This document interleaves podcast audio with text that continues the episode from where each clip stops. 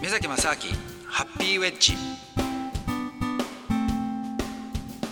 目崎正明でアすシスタントドキドキキャンプ佐藤光晴ですこの番組は国際文化アナリストの目崎正明さんとともにいろんなことをお話ししていこうという番組でございます目崎さんはいちょっと今月はですね、はいちょっとあの私事で恐縮なんですけれども、はいちょっとご相談がありましてはいその海外をたくさん見てきた目崎さんにしかできない相談ですあそうですかはい、私あの結婚10周年なんですね今年はいあおめでとうございまありがとうございますで結婚した年に妻からすはい10周年の時はハワイ旅行にでも行きたいねみたいなことをこうんうずっと言われて、はいで結婚した時は今よりも全然もっとお金もない方ですから、はいでなんとなくうやむやにししてたわけですその辺を。うんうんで2年目3年目ってこうだんだんその10周年が近づいてくるにつれてうんあやべもう来ちゃうって思いながらで今年ついに来ちゃったんですね 10, あー10周年が。でもじゃあ資金は潤沢に潤沢でもないんですけどまあ、うんなんとかまあ、うん、大丈夫かな、はいぐらいな感じではあるんですけど、はいはいでいざじゃあハワイに行くなんていうことを妻と話していましたらうんあのうちの妻は飛行機がもともとあんま好きじゃないと、うん苦手なんですって、うんでハワイまであれどれぐらいかかるんですかね7時間ぐらいですか、六七まあ行きと帰りで違いますけど多分まあ平均したら6から8時間ぐらいじゃないですかうね、ん、なんかちょっと長いなっていう話を始めて、じゃあ別のとこにしようかと。うんいうことになったんですけど、はいその海外を僕も全然知らないのではいなるほどこがいいかなっていうのをちょっとこの海外を知り尽くした男、うん目指さんに聞きたいと思うんです。これあのーじゃあ飛行機を乗ること自体は大丈夫なんですか大丈夫ですねあの普通に2-3 23時時間間沖縄には行ったことがあるんです一緒にうんでその時別に大丈夫でした、 23時間大丈夫だけど6時間ダメなんですかうん、だからどこの基準でダメになってるかわかんないんですけどねうんなんかなちょっと長いなみたいな感じでした、あーはい長いと思ってるだけなんですかねだって乗ったことないあるんですか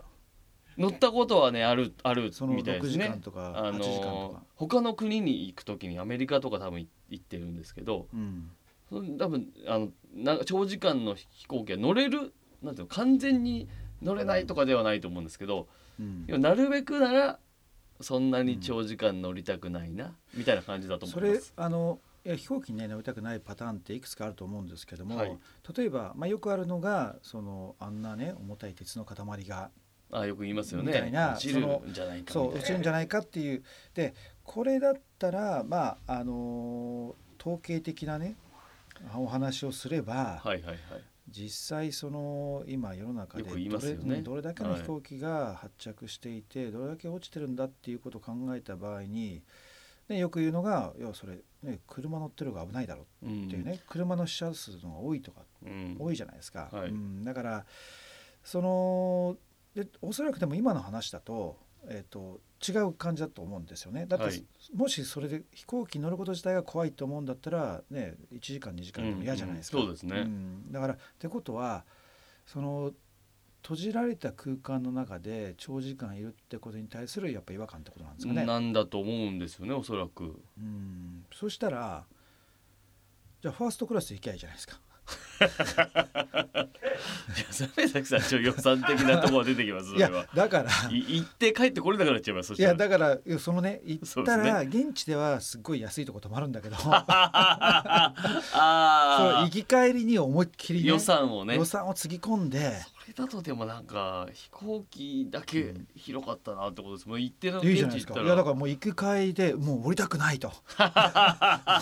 着くなとこんそうそうえでもね僕ねそういうのね例えばアルゼンチンでね、はいそのアルゼンチンで、まあ、飛行機ととかあとバスとかいろんなあの交通手段があるんですけども、はいその地方に行く時に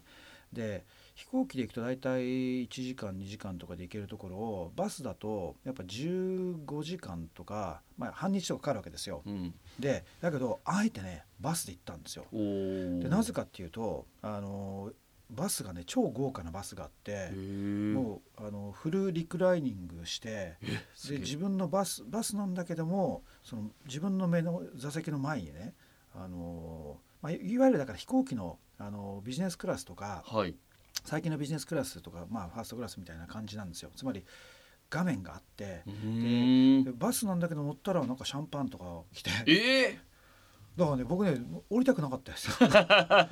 もういやつかなくていいからみたいなー、あ最高ですねそれそうだからそういうのも結構人間ってあるんだはそうそのやっぱりこうエコノミーのなんか狭苦い、しいところで、うんうんうんね、でこう食事の、まね、食べる時になんか前のやつがあの座席をガタンとかやられて、はい、もうなんかギュギュでもうなんかもうこ隙間ないみたいなね。この野郎みたいなうんでこの野郎と思いながらだから本当は自分は、ね、リクライニングしたいんだけど、うんなんか後ろの人にね「すいません」とか言うのも面倒くせえか めんどらくさい。あだからじゃあちょっとこのままにしとこうとかっつってなんあかー硬直した状態でそのままいるみたいな。 窮屈だね。そうそうそうであなりんますよか、ねあーうんでだからそれがなんかね、まあ、23時間だったらって思うかもしれないけど、う6時間8時間10時間になっちゃうとあれじゃないですか、ん。でもそれがまあねファーストクラスじゃなくても最近のビジネスクラスってもうフルフラットですよ、へーでビジネスクラスもあのー例えば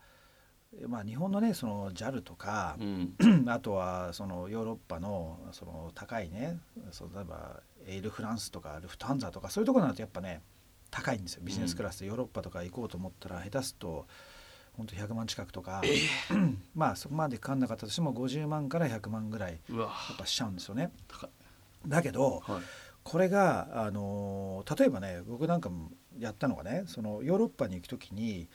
そのじゃあ個人でそんなのねやっぱ青らしいじゃないですか。うん。でエコノミーとかだと多分、えー、と10万ぐらいですかねヨーロッパとかだとうんね安ければ、はい まあ10万15万ぐらいでいけるわけですよでそれがあの、まあ、安いところを選ぶとうでん経由便とかで、えーの例えば、えー中国とかああーと、うんいろんなところをほ経由していくわけですよ で経由していくと,、えー、と大体直行で行けば11時間12時間かかるところを当然、えー、と合計して二十何時間とかかかっちゃうんですけども、うんただその間ね要するに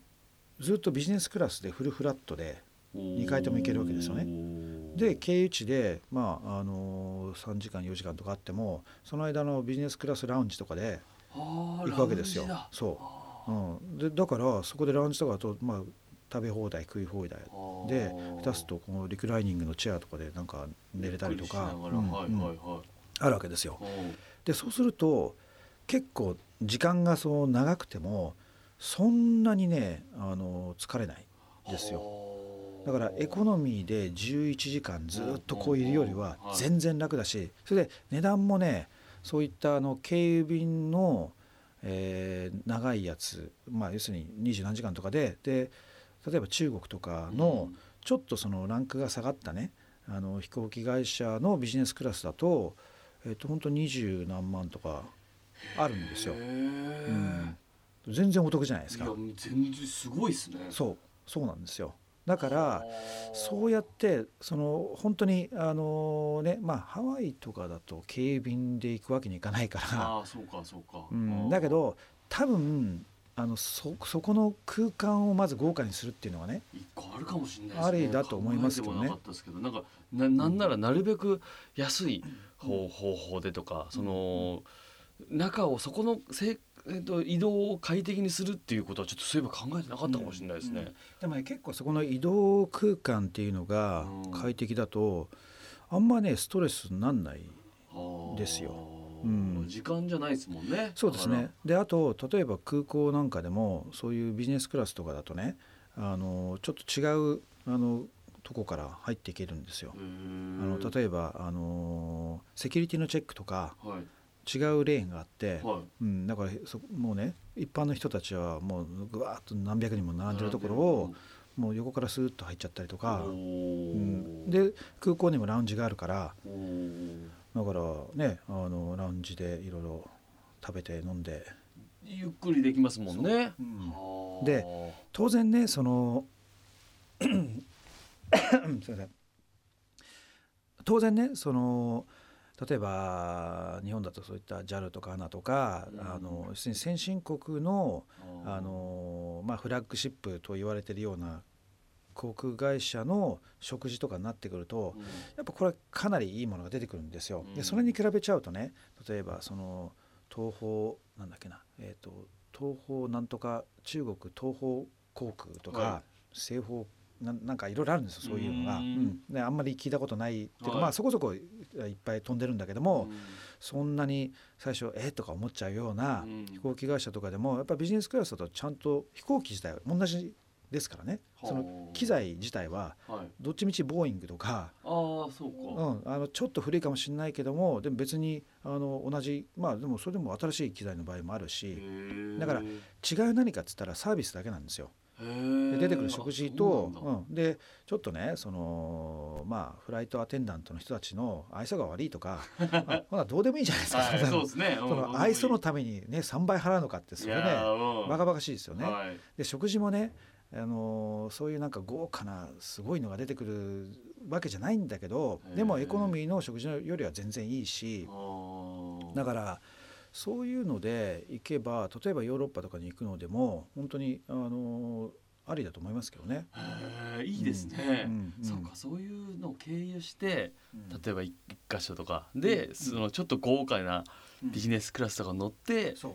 移動するっていうのいいですそうね。そうなんですよ。はあだからだったら本当ね多分ね、あのーだってフルフラットになるんだから。寝てますもんね、うん寝てられるし。でで横の人とはもう完全にねその隔離されてへでーあとは別にね DVD とかてか映画とか見たりとうんかうあんうんと食事とかももう自分の好きな時に「あのこれ」とかっつって、うん頼めるしへーうん、であとは朝朝とかねもう大体ふ飛行機とかになるともうなんか食事いっぱいとかバンバン出てくるからは気持ち悪くなっちゃうんですよ、うんうんうんうん、だからそれをもうああの起きてからすぐとか食べれないじゃないですか,、うんうんですねだからそういう時はもうあのし朝食いりませんとか最初から言っとくとあー起こされないとかね、へーまあ、ただね航空会社によってはねそういうのがなくてあー叩き起こされることとかあるんで すけどあの、へーうんスリランカ航空とか普通に叩き起こされます けどね、うんでもまあそれはそれでねあの、うんあまあまあなんていうかな気分も全然違うじゃないですか。いや違いますね楽ですね、うんちょっとね、うんうんあーだからまずそこでそういうふうに考えると行き先ってうん結構実は、ね、今広がりましたね近ぐくっ近くじゃなとくてもはいヨーロッパからまあアメリカは直通以外で行くわけにはいかないからヨーロッパとかいいかもしれないですよねいろんなほら、はいはいはい中国系の航航空会社でうん経由していけるかあら、ーだからそうするとねいろいろありますよ。あちょっとじゃすごいところあがおすすめうんうのん、国でねは聞きたいですねはうい、ん、でそしたらやっぱりあれですよねあのあんまりあの普段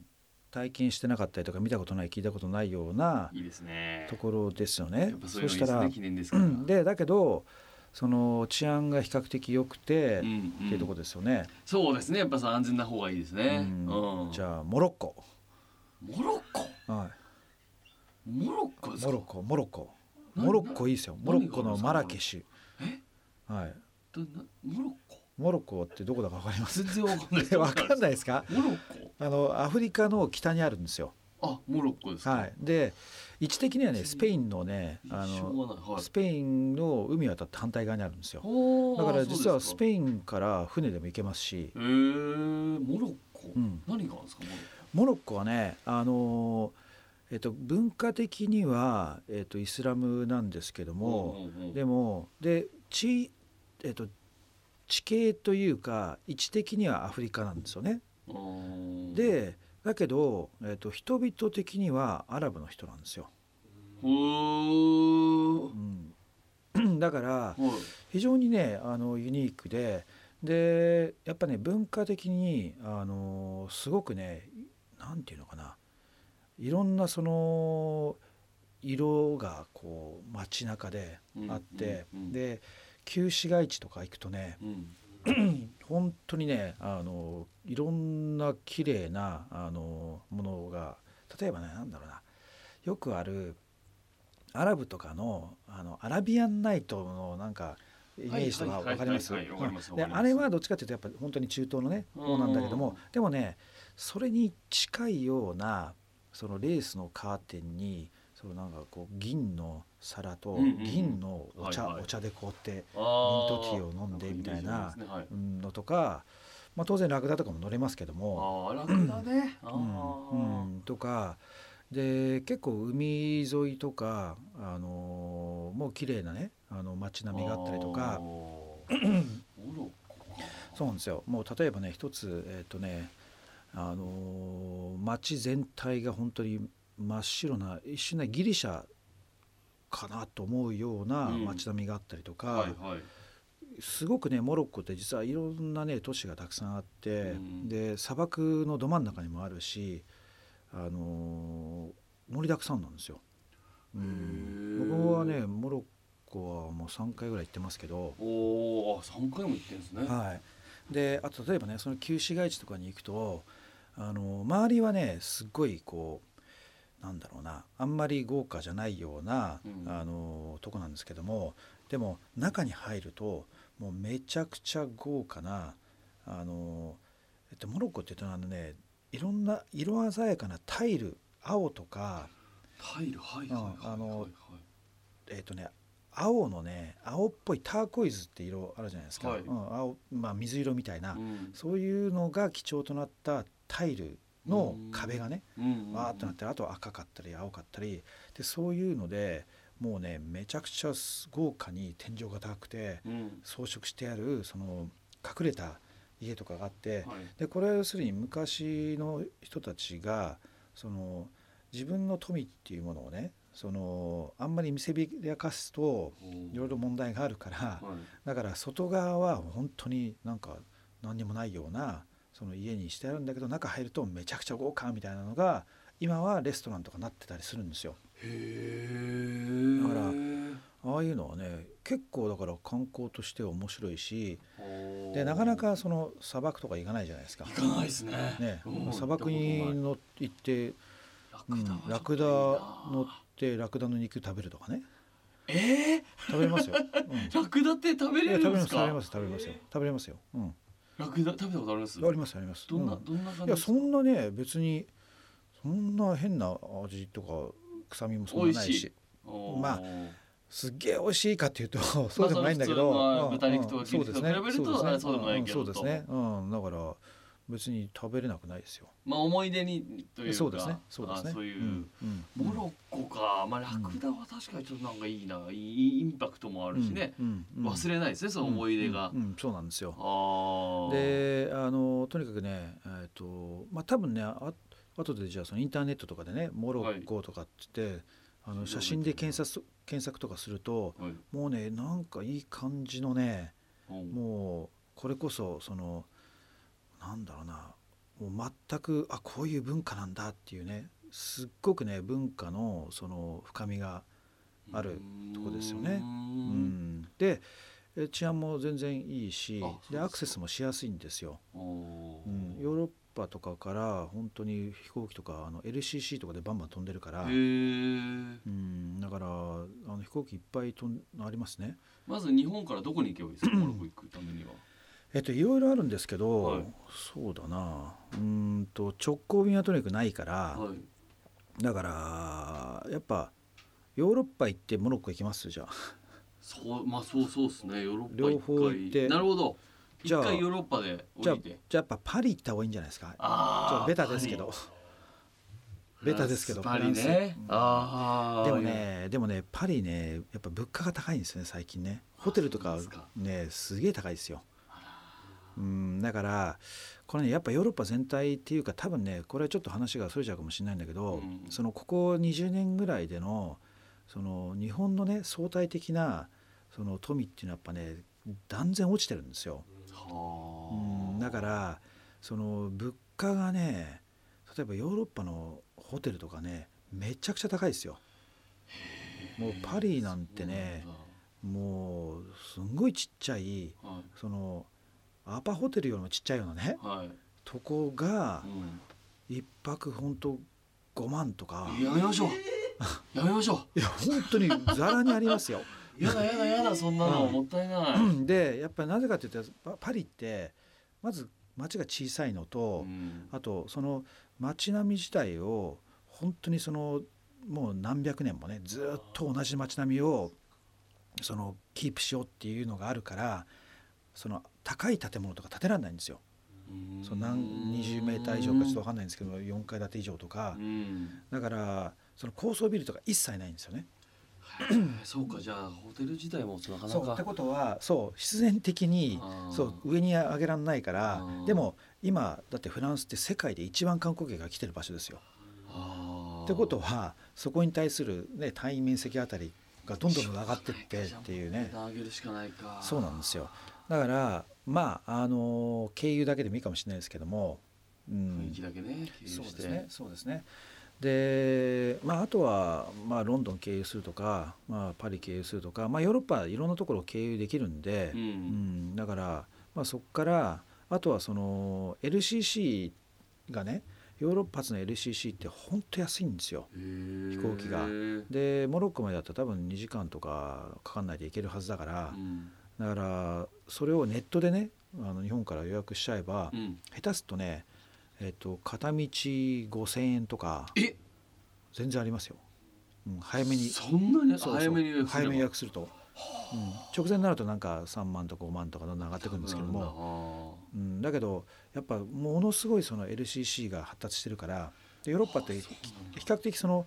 その周りってあの距離がやっぱちあの短いんですどよ、なはいはいはいはいはいうんだからあんまり大きい飛行機ってないんですよね。へえそれでバンバン飛んでるから結構ねいろんなところを、うん、安く行けますよねだから下手するとあのだってロンドンとかだとロンドンからあの市内からヒースロー航空あヒヒースロー空港までねまあメインの大きな空港あるんですけども、うんそこに行くまでの電車賃の方が飛行機代よりも高かったりしますから、えそうなんですか、うん、だからそのぐらい飛行機がなんかめちゃくちゃ安かったりするんですよ。はあだから、なるほうん、だからまあそういうねあのやり方ありますけど、うん、まあとにかくねそうですねモロッコどあモロッコはじゃあ一つ一案としそうでて、すねあちなみにねモロッコはねあれですよ、はいカサブランカがあるんですよカサブランカって何でカすサかブランカってあの映画で有名になったはい、カサブランカ都市はいはいはいカサブランカはいあるんですけど、はいまあ言っても何もないんですけどね、はいあの綺麗カですサかああのカサブランカの映画は別にカサブランカで撮ってないんで、あうんだからー僕も行ったんですけど結局なんかホテルにカサブランカのあの映画のなんかこうちょこっと置いてあるだけで それだけかよみたいな まあただなんかこうカサブランカっていうこうなるほどこうなんていうのイメージはいとはういかそこに行ったよみたい響きがいいじゃないですかなはいは響きがいいじゃないですかうんうんまあでもあのもっとねモロッコではいろいろまあマラケシュとかねうんあの街として非常にね綺麗だし面モロ白いッコねまあモロッコ行ありきますねました確かにまあ思い出には残るがうん他ありますかどっかあとねあとはやっぱりあれですねあのー10周年記念で、はいってことは人生の一つの節目じゃないでまあすか。そうですね節目ですうねん、で節目ってことはやっぱりねここでその今までのその生活のまあ延長線上でね同じことじゃなくてなんかこう一つの大きな、ね、転換期としてですねでそれはいいことも悪いこともう、んうんその改めて認識するっていうのが多分いいと思うんです大よ事。ですねはいはいはういなるほどだったらうんインドのカルカッタに行ってインドでマザー・テレサのあの軽かったあ病院があるんマですザよ。ー・テレサでそこでボランティアで働くええそれいいじゃないですか10周年の旅行で すよはいいやそれねえななんですか病院一生覚えてますよあのいやあのねなんですかカルカカルカッタにうんカルカッタに行くなんとだ この人急に変なこと言い出したぞいやこれもう真面目ですよ本当ですか真面目ですちゃよんと考えてますね僕の考えてます10周年の 先生記念の旅行ですもうよ本当に考えてるからこそねで本当ですかこれを奥さんがだってねカルカッタの、まあ、そもそもじゃあマダー・テレサ知ってますマザー・テレサ知ってますよマザー・テレサはね、はいあのまあもともとえっとハンガリーの人だったのかながうんあのカトリックのね女性がインドの、まあ、当時はだからもう本当に道端で人が死んでたような、うんえー人たちを、ね、人々がこんなのはね大変だとって言って、で道端から人々をねこう集めてきて、はいで病院を作って、うんそそこでもう本当に真相の人たちをあの最後にねその死ぬ場所っていうのを作って、うんでそのケアして、ね、見とってったっていう場所なんですよ。でそこがその世界中からね、えー、と結構いろんな若者とかいろんな人たちが来て、でボランティアでうん1日から働けるんですよ。あほうで僕も実はねそこでねあの昔そうどのぐらいだかな1ヶ月ぐらい働いてたかな。えあそんなにいたんですか、はいはいい、くつの時ですかいやもう20代後半あへの世界旅あしてた時回られてるの時にの最初の方ですよね。へうんーいやちょっといや正直ねなんかあんまりそのボランティアって柄じゃないかなと思ったんですけど自分がね。ねだけどそうじゃないからあこれちょっとやんなきゃいけないなと思ってで行ったんですよどうだったんですかいやもうねそれはそれで非常にいい経験になりましたよ。ううん、やっぱりその時にねその、まあ、男女別なんですよ。はいでそのとおじいさんたちのもう下の世話からねいろいろやるわけですよ食事をこううん運んだりとかうんうん掃除したりとか。でだけど、あのー結構やっぱそこでもうボランティアで医者としてねヨーロッパからボランティアとして医者で来てそこでずっと働いてる人とかいるんですよもう10年いるとか。うんだからでそういう人たちの話を聞くとその彼らからするとねそのあの患者の人たちっていうのはあの実はこういった僕らみたいな若者がね、うんその来ることを毎日楽しみにしてんだと、まあ、それが唯一の人生の楽しみだから、へーうんだからあのそんなね一生懸命掃除するとか確かにそれはね大事なんだけど、うんそういうことよりも本当話し相手になってややってくれと。あうんーっていうことを言われたんでそっかっつっていろいろねじいさんとかうん友達になっていろいろ話してたんですようね、んそしたら結構ねあの時計くれとかい ろいろねあいいですんだ言われるんですけどなんだよー話してた らそうそう仲良くなったと思ったらすごいなそうそうなんですよだけどまあまあだからそれはそれでねあのあまあ、そういうもんだと思いながら「いやあんなあげらんねえよ」みたいな言いながらなるほどね、うんまあそうそうそうちょっとそうこう濁そしう、うて、ん、それででまたインドからちょっと他行ってでまた戻ってきたりとかしてねでまたじゃあじいさんに会いに行こうって言ったらなんか「あああのおっさん死んじゃったよ」なんつっていなくなってたりとかそういうこともあるんだそう結構ね、短期間でもうん、結構ショックでしたよねそれはね。あうーん、でえ「死んじゃってどうなの?」っつったら「いやそれはもうね墓とかそんなのないから、うんまあ、その、えー、と墓みたいなものをこうみんなでまとめてねこうあのはい埋葬するような場所があるとかっつって、みんうんだからでもねこういう経験をですよ家族で行ってねなではい、でうん10周年記念でですようんボランティアでもう死にそうな人たちにボランティアそれも異国の人たち働くっていう経験をしたらですよもうこれいろんな意味でもうねまあ変な言い方ですけどいやわた私たち本当に幸せだなと変だな超幸せになって帰ってきますよそ本れ当ですかそこにだからインドにじゃあビジネスクラスで乗りつけ てでビジネスクラスまあうんインドでねカルカッタのカルカッタの一番いいホテルに泊まって。うんいやなんですよか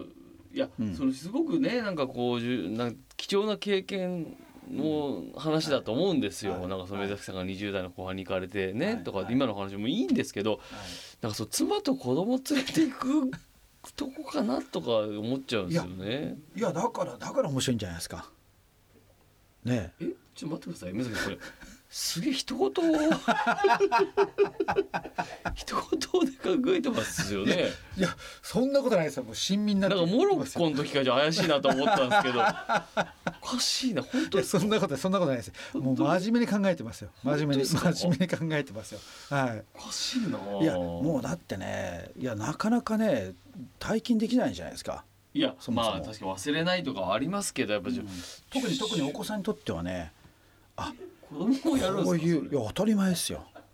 嫌ですよ子供がボランティアで子供が時計くれとか言われて言われて言われないと思うけど子供だからはいいやうんもうそれはだっていや社会にはこういうね状態あるんだでっていうねうんうん、それはねいい経験だと思いますよ。まあいや経験としてはいいと思うんですけどそのだから10周年の旅行にふさわしくてハワイから始まってるんですよこの話 ずいぶんスライドしたなとなりません、そのインいドやのだっていやだからそこはやっぱりね人生サプライズですよ。プライズすぎませうん、んいちょやっとだから最初ねどこ行くのって言って「いやちょっとインドのマハラジャに会いに行こう」とか適当なこと言ってほんでだからもうビジネスクラスだとかっつってでねインドそこまでは航いいです空けどねのビジネスクラスだったらそんな高くないですよ、なるほど、うんまあまあそこまではいいですそようそれでカルカッタと直行便あるかもしれないですね、インドはまあいいんだよな、うんギリギリ、そうで行くじゃないですかギリギリでそうそれでインドはいでいんですよギリギリいでいですでよインドから着いたらはい今度ねファイブスターホテルにバーンと泊まってまあまあそフこァイはいいでブしょスターホテルのはいスイートルームとか取っちゃってまあまあいいでしょうあであーってじゃあ明日から観光でちょっとアクティビティだっつっあいいてじゃないですかでそこわまっでと行ってまずうんマザー・テレサのね墓とかを見てまあまあまもうマザー・テレサ知ってるじゃないですかあまあ知ってるでしょうね、うん一応でじゃあこれから働くよっつっいてやおかし いだろ途中まで良かったですけどねやっぱこれから働くぞっていいじゃないですかいやちょっとおかしせいっです、ね、かく来たんだからこれから3日間ねここで働くよっつっていやそれでうんとはならないでしょうだっていそうですかやそうですかじゃないよ なんないですよいやーでもそれは途ね中まで良かったですけどなんかそのインドうん行ってなんかいいホテルねいいビジネスで行ってみたいなうんなんかちょっとおしなんか惜しい違うんですよ目崎さん。なるほどねそしたらじゃあ今のがいいんだったら例えばですよよくないですよ。いやだったらえいいっていうかでいやじゃあ今のお話をねはいはい聞いてねなるほどなるほどそしたらじゃあ今修正しますよ修正してくださいじよゃあねそうですよじゃあねはい。もうねだったらうんだったら何ですか。海外行くのやめてねまた急に話変わりましうたね。んうんそれでうん。横浜のホテルのはいはい。スイートルームを貸し切ってあーなるほでどそこでもうドンペリとかシャンパンぐわーってこう頼んでなるほどね。もうなんかねそこで使うとそうもう一泊50万とかうわーって使っちゃってなるほどねちょ極端だなこの 人。極端な人だな。だけどこれは覚えもう絶対忘れないですよ。まあまあまあ確かにね忘れないですけど。うん、だからそれこそだってねなんかもうでどうせだったらだって移動のね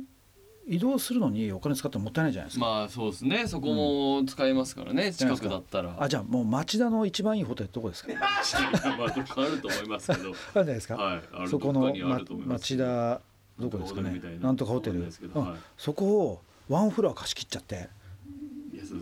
三人ですよ家族じゃあ家族3人で3部屋取っ いやて一人一部屋一部屋じゃないですか会話ないじゃないですかいやそ全れ然楽しくないですあかそうですそよねれぞれ別の部屋にいてそうですよね 空間で一会話もなんか終わったっつって家帰ろうっつってそうですいやでもじゃあじゃあじゃあ一一ワンフロアね30部屋とかバンって取っちゃって三十部屋友達呼んでねそれでそうで友達呼呼ばばないないです呼ばないで じゃあ30部屋借りたらうん一秒も入んない部屋出てきますよ それそだかのうら1ち時間ずつ違う部屋で寝てくとか忙しい なや睡眠時間ないですいよやだけ友ど達たらだけどねだって1泊多分ね1万円ぐらいで30部屋だったら30万じゃないですかまあ30万ですね30万でワンフロア貸し切りですようん、いや無駄遣いでしょどう考えていやだからそれがいいんですよ無駄な無駄な無駄に思えるところに実は価値があるんですよもそれっぽいこと言うなまたいやそこですだってそこにだって誰かやります家族でねいやねビジネスホテテルワンフロア貸し切ったってルえじゃあ目崎さんやります目崎さんやりますいやお風呂上がりますよああじゃないんですよ本当にダメだもう終わろう今日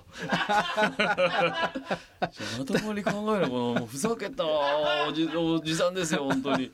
なじゃあ結論はモロッコとはいインドのマザー・テレサのとこのボランティアと町田のホテルワンフロア貸し切りねそう目崎さんがプレゼンしたのは このいや3択いやねこれねいいですかよくなだいっでてすよ全部いやもうだっていやこ一う考えたら生一生だって孫の代まで語り継がれますよ語り継がれるし指さされますよそんなのやってたら いやいやだってこう考えたらモロッコが一番良かったですよモロッコあそううですかああでもそしたらいやブランカだとかあだからやっぱあとはやっぱビジネスクラスに乗ってねまあそこら辺までいいですよ行くってことですねそこら辺まで良かったですねんそうだうん全否定しちゃいましたけどすみません その辺まではすごそれいよかったですいいよアかドったバイでスすでかあしたそうですかあーはいそうなんだねあのモロッコ後ぐらいからちょっとなんかネジ外れちゃったみたいでダメですよそうですかうんでもね意外とねその普段だからやらないところをそのめちゃくちゃそこにお金かけてやるっていう、まあ確かにそねこの豪華さっていうのはねいや一僕個あはりますね本当面白いと思うんですよね。確かにうん、やっぱ町田のビジネスホテル貸し切り全フロア貸し切ってね全部フロアもう超無駄ですよそれいやそしたらだってもう従業員全部がね佐藤さん家族のためだけに働くんですよ一あいつ日バカだろうってなりますよ多分後ろで裏でバックヤードであだ名つけられて指さされますよそんないんややったらだからでもそれ歴史に長残りますよ歴史わ悪い意味で残りますからねそれ、うんいやだから歴史にでもねお子さんとかねいやーうちの親父ほんとぶっ飛んでんだよねっつっいやて、頭おかしいってなりますよ、うん、でもそのおかしさがやっぱり一つの伝説を作るわけですよ。まあエピソードにはなりますけどね、うんねそしたらそれ安いもんですよこれでだってね孫の孫の世代ぐらいまで語り継がれるんですよ。おじいち一ゃんのお発じでいちゃんそんなことやったらしいよみたいなそねうそうそうそうそう。うん、そもうそれが原因で離婚したらしいよみたいなまあそれはねそれ そはうそれでです よ